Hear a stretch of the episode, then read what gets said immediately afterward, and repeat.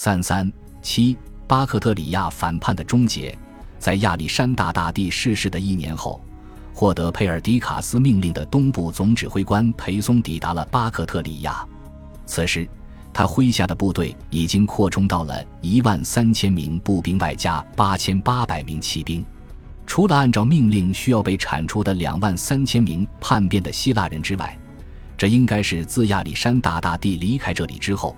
帝国东部地区规模最大的军队。不过，裴松却不打算执行佩尔迪卡斯的命令，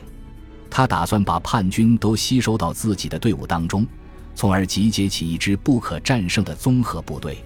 有了这支部队，他就可以掌握高地形胜，抵御外地侵入，同时为下一步做好准备。假如佩尔迪卡斯胆敢与他开战的话。他或许可以与之一较高低，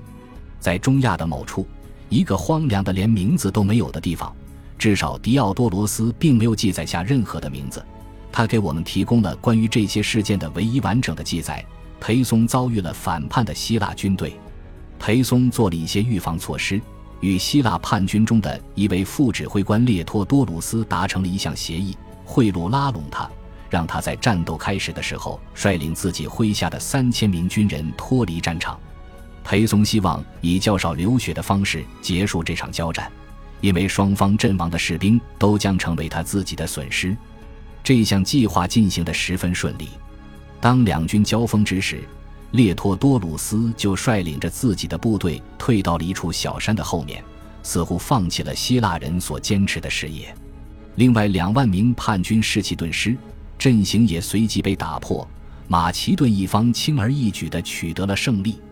裴松命令希腊人放下武器，保证他们在战败之后不会受到伤害，只会被遣回自己在巴克特里亚的岗位上。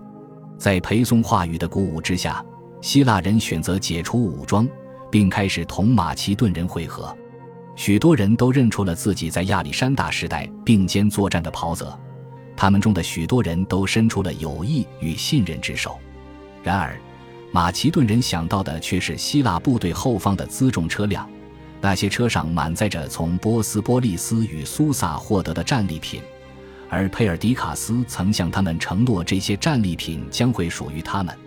许多人也注意到了佩尔迪卡斯发出的指示：不要留下一个活口。于是，有人发出了信号，接着马其顿人就发动了进攻。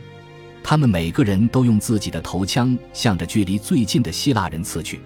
而那些将长矛与盔甲放在一边的希腊人根本无力自保。裴松并没有制止这场屠杀，因为他并没有合适的理由去这么做。在几分钟的时间里，一支超过两万人的军队，大部分希腊士兵是在这十三年间被亚历山大大帝的募兵官们抽调到亚细亚的土地上的，就这样被消灭了。巴克特里亚的反叛就此结束了。裴松率领着麾下的部队返回巴比伦，并在途中交还了各个行省总督支援的分遣队，最终将这支部队的核心返还给了佩尔迪卡斯。裴松图谋高地行省的计划被遏制了，不过他还会卷土重来。他想要掌控帝国东部的努力远未终结。对于巴比伦中央政府的首脑佩尔迪卡斯而言，这是一次惨胜，他在同裴松进行的不可言说的意志较量中占据了上风，并且在威胁出现之前就将其阻遏。帝国对于巴克特里亚的掌控也为此大受折损。不过，帝国的完整还是得到了维护。就这样，佩尔迪卡斯借其名义掌握权柄的二帝共治迈入了第二年。感谢您的收听。喜欢别忘了订阅加关注，主页有更多精彩内容。